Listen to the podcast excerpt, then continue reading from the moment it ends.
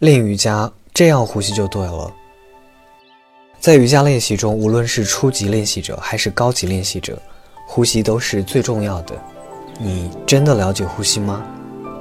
平时我们的呼吸都是无意识的，是自发进行的，靠身体的自主神经系统控制，主要靠横膈肌和其他的辅助呼吸肌群，比如胸肌、肋间肌、前锯肌等来进行。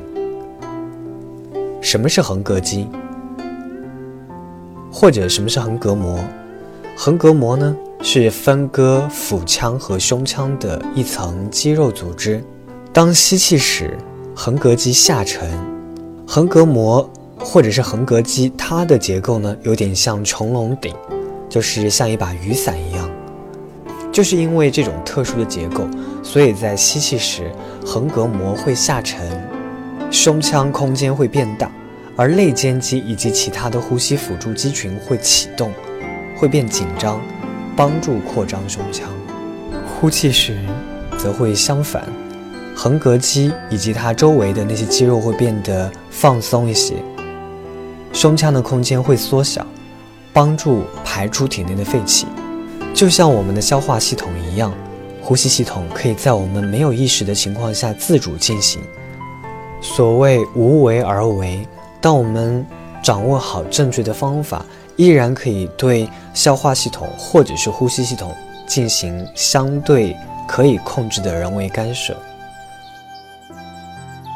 为什么当腹部内收，你就不会呼吸了？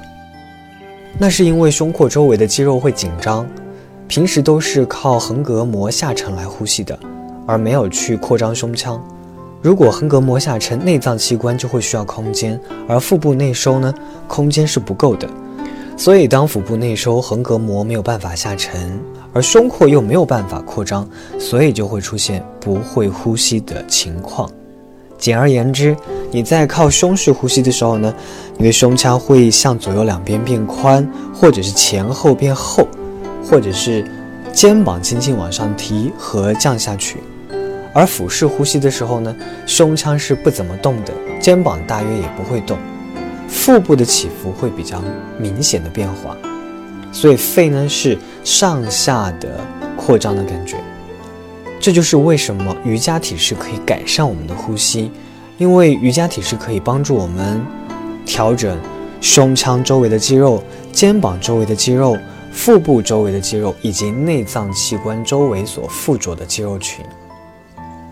如果对呼吸完全没有意识，没有办法控制，该怎么练习？如何去唤醒呢？尝试有意识去关照你的呼气跟吸气，不要尝试去控制它，只是去关照，像是一个旁观者。你就在各种各样的状态里面，比如躺的姿势、坐的姿势、俯卧的姿势，以及其他任何你可能在练习。但是不是很辛苦的那种动作里面，去感觉你在呼气哪个地方会收缩一点，吸气哪个地方会变得紧张。不要尝试去控制，只是去关照，然后在你觉得比较费劲、难以控制的那个区域呢，多去练习，去做一些针对性的动作的练习，把你的身体调整一下。然后你自然而然就会呼吸了，不要着急。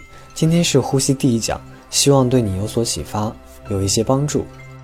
我是轻松，Namaste。